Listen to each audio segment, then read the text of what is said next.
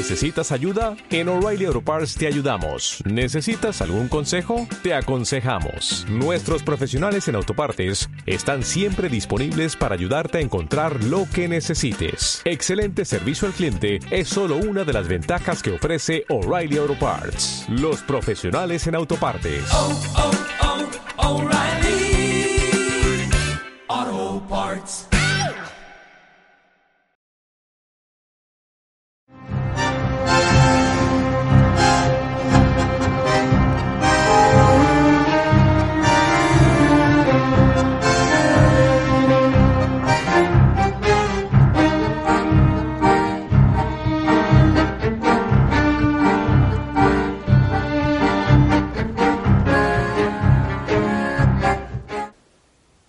Hola, hola, estamos en el tercer capítulo de Estante de los Libros, un canal que estamos haciendo con la Ale y yo, Jair, acerca de los libros que nos gustan.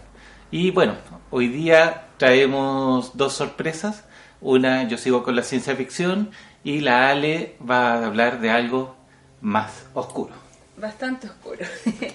Los libros que nos gustan, yo este libro en realidad lo había empezado eh, y lo terminé para comentarlo acá. No estoy completamente convencida de que me haya gustado tanto. Ujú. Me- tengo sentimientos encontrados. Este es un libro de David Cronenberg, eh, Consumidos.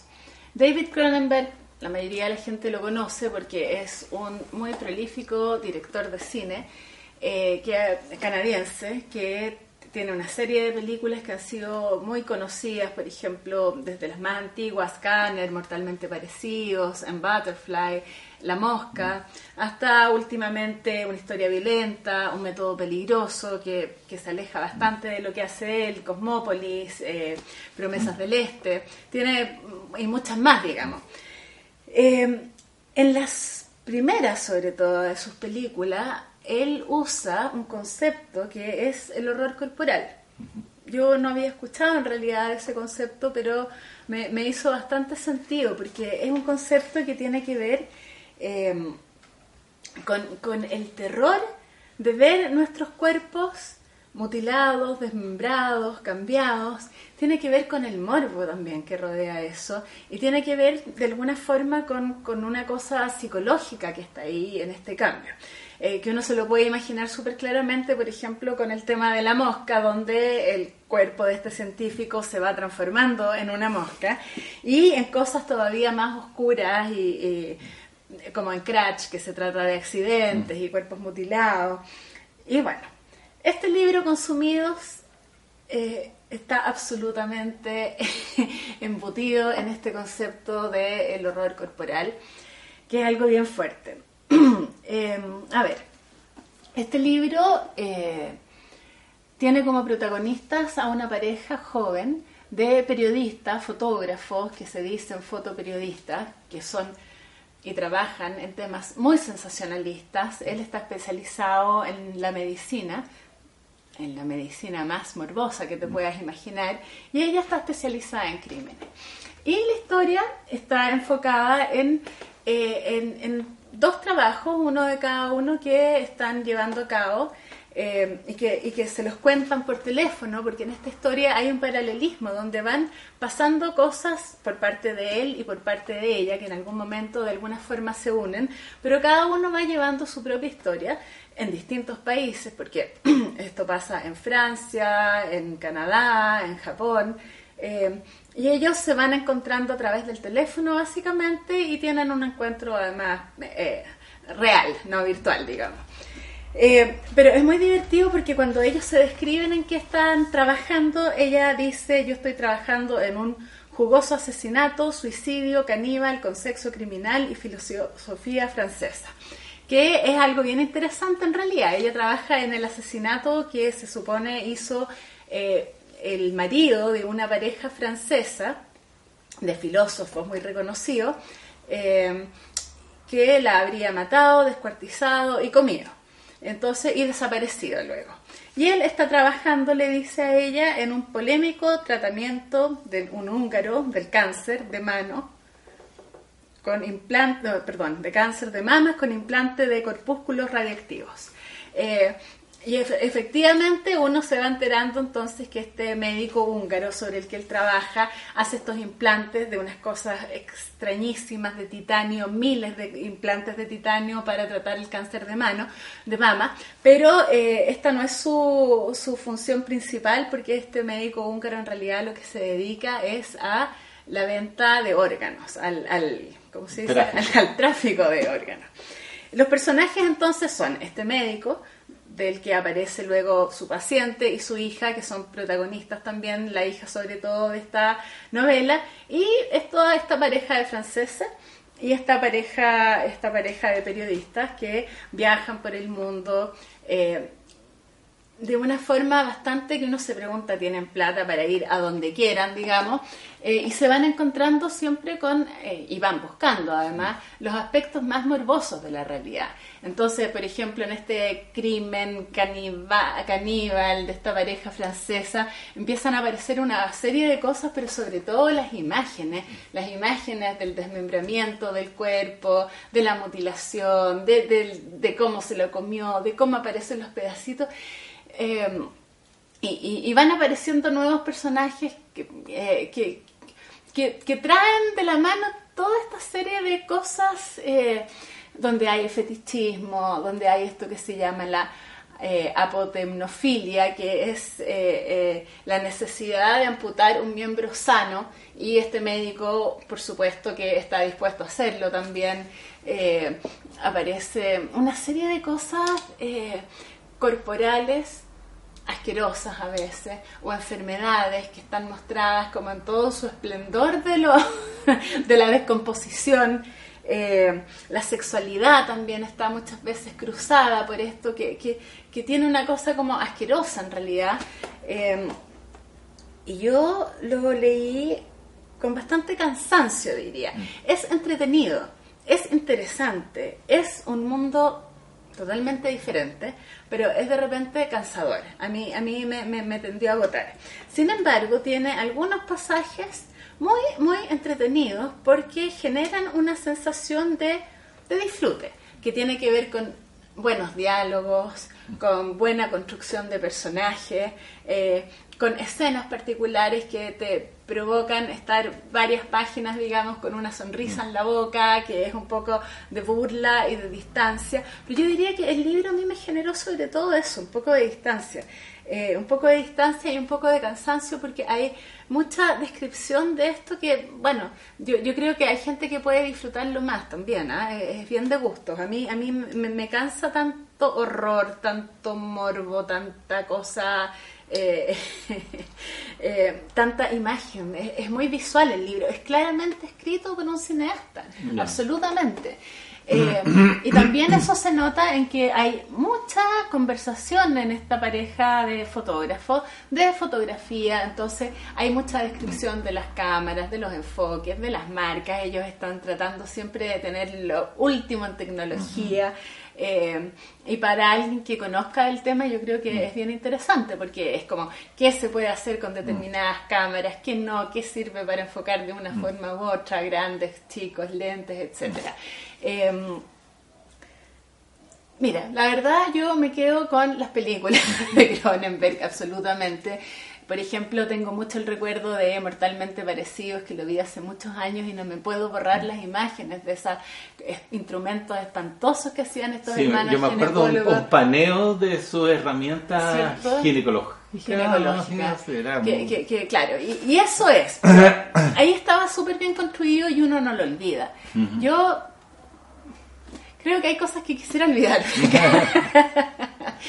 Eh, igual eh, no, no, me, no me generó tanta cosa emocional, así como, como oh, qué asco, sino que qué cansancio. Eso. Entonces yo diría que es un libro que es entretenido, porque es entretenido, eh, tiene algunas partes muy, muy entretenidas y otras que eh, no tanto, digamos, en ese sentido no es parejo, porque no es parejo el libro para nada. Parte con estas historias que corren en paralelo de esta pareja, después se centra mucho en uno, parte con un narrador omnisciente, pero en algún momento pasa a primera persona porque uno de los eh, protagonistas, que no es ninguno de la pareja, empieza a tomar la voz durante varios capítulos, después vuelve este narrador. Mm. Eh, es, poco parejo, hay partes en que de verdad tú quieres saber qué está pasando y otras en que, en que no. Bueno, yo creo que es un lujo también que se pudo dar David Cronenberg a sus setenta y tantos años, después de todas las películas que ha hecho. Él además es guionista, mm. es pintor, es hasta eh, eh, mueblista, creo mm. que hace diseño de muebles. O sea, es un tipo que se ha interesado en muchos ámbitos y probablemente le faltaba escribir, aunque había escrito guiones.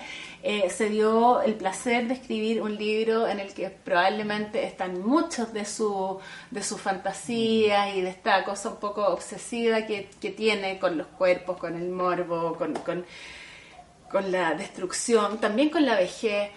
Eh, y, que yo me imagino que ahí él lo alcanza bastante y solo cuando habla de la vejez eh, es cuando alcanza un punto más humano cortito, es, es un párrafo quizá, pero, pero que aparece como una cosa mucho más humana, así como desde la emoción.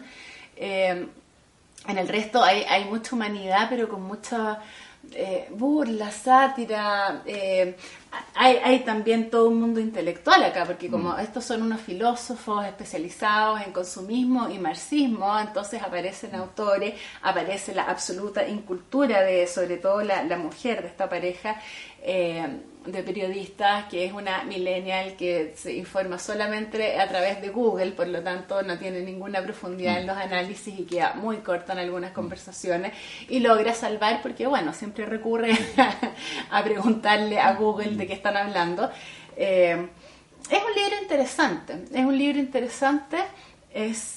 Eh, no, no sé mucho más cómo definirlo, es una novela eh, es un lujo que se dio un cineasta, está claramente escrito por mm. alguien que está acostumbrado a trabajar con imágenes y eso me parece que lo vuelve un poco cansador porque igual su lenguaje es otro. Mm. Tiene súper buenas críticas, ¿ah? tiene buenas críticas. De varios diarios importantes, de Times, e incluso Stephen King dice es una, novela oscura, inquietante, fascinante, como sus películas, mm. y, en realidad la gente refiere mucho a sus mm. películas porque, porque sí. Mm, visual. Es, es, una novela visual, eso es. ¿ah? Pero está interesante, eh, morbosamente interesante. eso, eso es, es lo que yo eh, leí para esta semana para el estante de los libros. Bueno, yo también traigo un autor diverso que también ha hecho muchas cosas, pero eh, en, el, en la otra área de la, de la literatura, que yo voy a continuar con ciencia ficción, traje para esta semana una, un referente que es Duna, un referente de la ciencia ficción. Eh, todo lector de ciencia ficción que se precie tiene que tener Duna en su estante. Así que eh, cualquier spoiler que yo haga a este libro no, no, va a causar gran daño, porque aparte de ser un, un referente, eh, es un libro que tiene muchos, muchos, muchas líneas.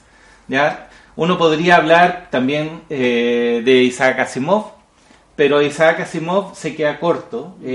Está, para los que se introducen en la ciencia ficción, está bien entrar con Isaac Asimov, eh, su trilogía de las fundaciones, Yo Robot, las leyes robóticas, pero eso uno lo hace, no sé, en enseñanza media, no, no lo hace, no lo hace después porque eh, queda corto. Pero está bien para esa época, yo lo leí y lo disfruté. Pero eh, cuando uno ya empieza a exigir más a toda la literatura que uno le cae en las manos, uno eh, puede encontrar buenas cosas y yo encontré Duna, pero no lo encontré Duna a través de libros, lo encontré a través de una película, eh, de la película obviamente Duna. Yo Duna David Lynch, David Lynch, sí, muy muy conocida. Y de hecho, eh, bueno, leyendo uno, cuál fue la, la, taquilla de Duna, fue un fracaso, un fracaso. Eh, estuvo súper poco tiempo en cartelera, etcétera. Yo la fui a ver en 1986 en, el Teatro de la Universidad Católica, que está aquí en la Plaza Ñuñoa, y Fui solo un sábado en la, en la noche de un estudiante universitario que viene de región y aprovecha todos estos descuentos que hay estudiantiles.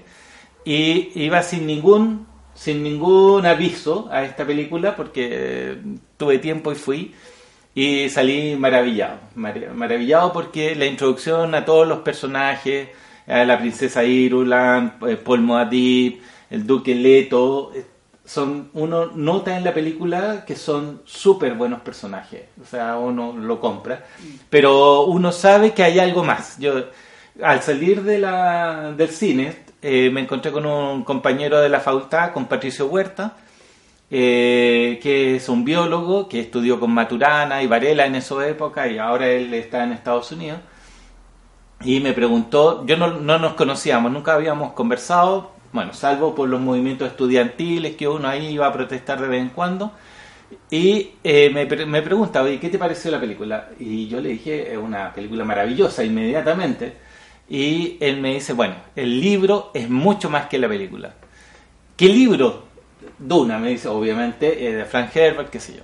Entonces, al día siguiente yo voy a la biblioteca de la Municipalidad de Providencia y tenían el libro Duna y empiezo a leerlo inmediatamente. Eh, llegué temprano, pasé todo el día en la biblioteca hasta que lo cerraron. Yo lo pedí, pedí el libro, me lo llevé a la pensión y me quedé en la cama toda, toda la noche leyendo, después al otro día todo el día leyendo, falté a clases, falté a muchas cosas y lo terminé porque es un libro, una aventura muy, muy, muy rica. Eh, voy a hacer un paréntesis, Patricio Huerta eh, es un- una súper buena persona, qué sé yo, muy callado eh, y resulta que como a las dos o tres semanas a él lo apalean en la Alameda y no, yo creo que no desaparece solamente porque un videísta de la revista APSI logró eh, filmar su captura y, pudo volver a la vuelta. Bueno, cierra paréntesis. Y la cosa es que Duna, Frank Herbert, eh, eh, también es diverso. Él fue fotógrafo, camarógrafo. En la época en que fotógrafo y, y vi- y videógrafo eran dos cosas distintas, no como ahora que como que somos todos uno. Y eh, también fue periodista, estuvo en Pakistán, eh, es un ecólogo, si bien no estudió ecología, es un ecólogo profundo. Y el Duna surge eh, leyendo el- la vida de Frank Herbert cuando él se da cuenta de que el- las dunas tienen vida. O sea, cuando uno se imagina Duna, no solamente el planeta Duna, que de, de donde viene el nombre del, del título del libro, uno imagina desierto, desierto, desierto, desierto. Pero resulta que este desierto eh, tiene vida, tiene vida. Entonces este ecólogo, eh, bueno, eh, Frank Herbert, decide poner una aventura en este desierto. Y esta aventura se centra en, en, varias, en varias cosas. Tenemos el planeta desierto, Arrakis, tenemos la especie, que es una droga que hace que eh, los viajes espaciales se puedan hacer en forma instantánea, plegando el espacio. Y eh, es muy interesante esto de plegar el espacio, lo vamos, lo, vamos a tratar de explicar así. Entonces tenemos el espacio que es una línea recta y tenemos a nuestra viajera, a una hormiga aquí y que quiere viajar hasta, hasta acá. Entonces la hormiga tiene que recorrer todo este lugar para llegar acá. Entonces esta droga, la especie, eh, es capaz, a través de los navegantes, que son unos seres humanos ya desfigurados por de tanto eh, de consumo de esta droga, estos navegantes son capaces de plegar el espacio y juntar a esta hormiga con el lugar de destino en forma instantánea. Entonces, los Y eso, y eso tiene una explicación física y todo. eso es una explicación matemática, digamos, pero no es que no es que lo podamos hacer. Bueno, es lo que eh, se dice en forma coloquial de los hoyos negros. Los hoyos negros son, son dos puntos que se unen en el espacio. Entonces, si uno atraviesa teóricamente, o sea, ni, coloquialmente, no teóricamente, coloquialmente, si uno atraviesa un hoyo negro, es capaz de aparecer instantáneamente en otro lugar del espacio, de la galaxia, del universo, en forma instantánea. ¿Ya? Eso- Entonces, eso eso es es- plegar el espacio.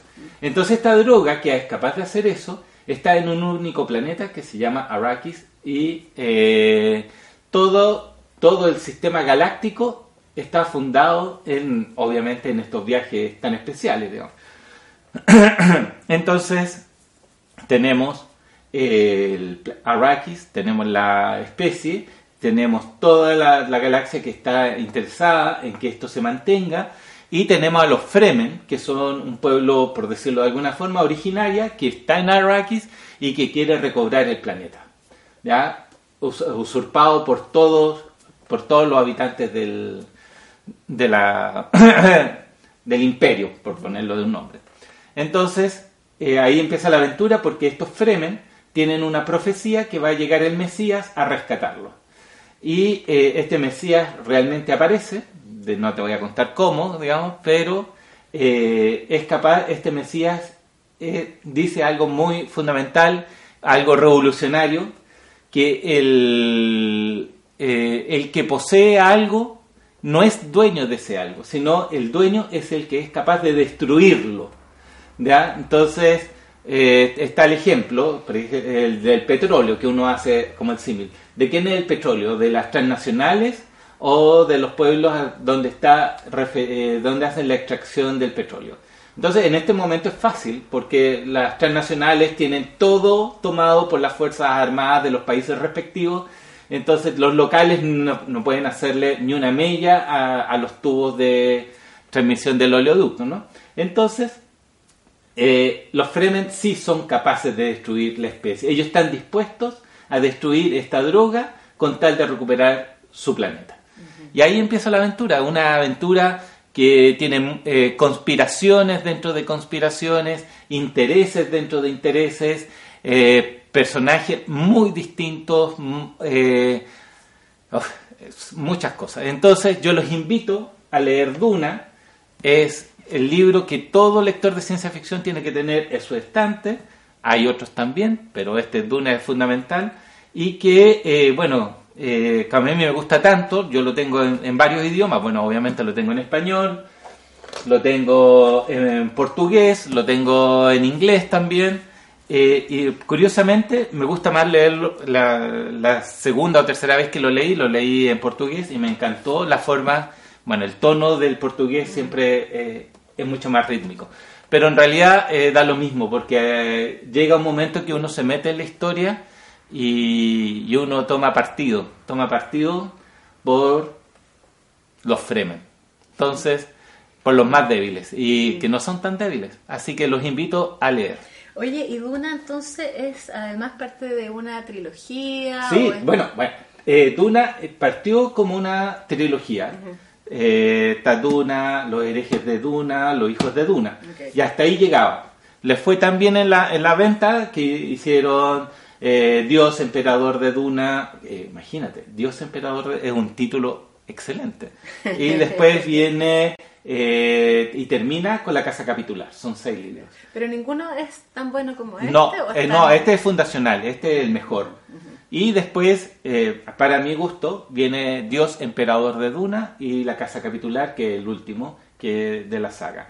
Después el hijo continuó con otros libros que hacen referencia a Duna, que son la casa Trades, la casa Arconin y muchos otros libros que no, en realidad no vale la pena leerlo. Hay gente que le gusta, pero en realidad no es lo mismo. Y, nada, pues, sí que Duna, su trilogía, eh, pueden tenerlo en todos los idiomas que quieran, en todos los idiomas que quieran leerlo y va a ser bueno igual. Interesante eso de los idiomas porque en verdad los libros, más allá del, mm. de de la historia lo que tienen es lenguaje. Y algunos solo te atrapan por el modo en que están contados. Y claro que hay lenguajes que sirven más para ciertas cosas que otras. Ahora, no todos hablamos todos los idiomas, digamos. Entonces, si uno, claro, tiene la opción de repente en algún otro idioma que conozca poder mirar las cosas, quizás se lleva una impresión distinta o va sumándole otros elementos. Y eso me parece súper interesante estaba pensando en esto de los idiomas también, como eh, el, cine es un idioma mm. que al ser traducido mm. a la literatura, algo pasa. Algo pasa, que pierde o, mm. quizás las palabras ganan una textura distinta también que, bueno, que que quizás algunos saben apreciar Mm. mejor y tiene que ver también con este interés, pero son Claro. lenguajes distintos. ¿ah? Y, y es raro tratar de esto también, de hacer películas sobre libros. Claro, en general los libros son mejores porque es el producto original. Mm. Claro. No siempre es así, pero Bueno, bueno, le- suele pasar. Lo, lo- lo otro inter- bueno, que, que seguramente vamos a hacer en, en otros capítulos, eh, acerca de los cuentos de Philip Dick. Los cuentos de Philip Dick, este, donde está Blade Runner, bueno, y, otros y, otro- y otras películas más, eh, Terminator, y bueno, y otra película más que se me escapa, son cuentos, son cuentos muy cortos. Entonces, eh, los, eh, los guionistas o el director toma esta historia corta y es capaz de explotarla, digamos. Entonces, pero es distinto un cuento a una novela, a un libro. Entonces, eh, hay, hay las herramientas que tiene el director de adaptar el libro o el escritor de adaptar la película, porque algunas veces ha Sí. ocurrido a, la a la inversa, no es, no es fácil. Y de convertirlo, no estaba pensando en La Naranja Mecánica, Mm. por ejemplo, que también es un libro, no sé, que, que si uno lo lee, yo por lo menos no lo encontré tan interesante, pero la Claro. película es, una obra maestra, en verdad. Claro, de hecho, eso también pasa con 2001. 2001, ta- 2001 también es un libro relativamente pequeño, eh, fácil de, de leer, pero en realidad eh, eh, 2001 hay que verla, o sea, y hay que verla con un, un sentimiento maduro ya, o sea, no, no, uno no puede ir a jugar, ya veamos 2001. Me no. imagino, yo la vi en quinto básico. Mm. y conversé toda la película. No Sí, me acuerdo no. de nada. Yo me acuerdo que la, es- el 2001 la dieron en, cuando yo estaba en el liceo, no sé, 1983, qué sé yo, y la dieron en TVN. Entonces el profesor de filosofía nos, pregu- nos pregunta al inicio, oye, ¿quién- ¿quiénes vieron 2001? Porque era la gran película que habían dado en la televisión abierta, así que, no sé, la mitad del curso levantamos la mano. Y después dice, ya, ¿y quién terminó de verla? Y yo fui el único que levanté la mano. Ah, Sí, todos, y todos se rieron de mí, así que... Pero asumo, me gustó mucho y la he visto varias veces también. Ah, viste, a mí no me gustó. Bueno, por eso somos dos polos que estamos aquí trabajando en el estante de los libros con una gran diversidad de lectura para ustedes.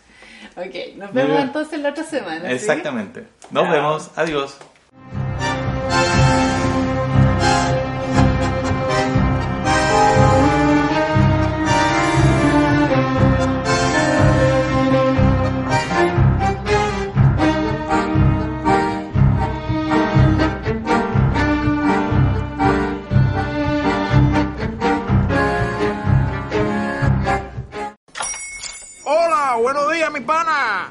Buenos días, bienvenido a Sherwin Williams. ¡Ey! ¿Qué onda, compadre? ¿Qué onda? Ya tengo lista la pintura que ordenaste en el ProPlus app. Con más de 6.000 representantes en nuestras tiendas listos para atenderte en tu idioma y beneficios para contratistas que encontrarás en aliadopro.com. En Sherwin Williams somos el aliado del PRO.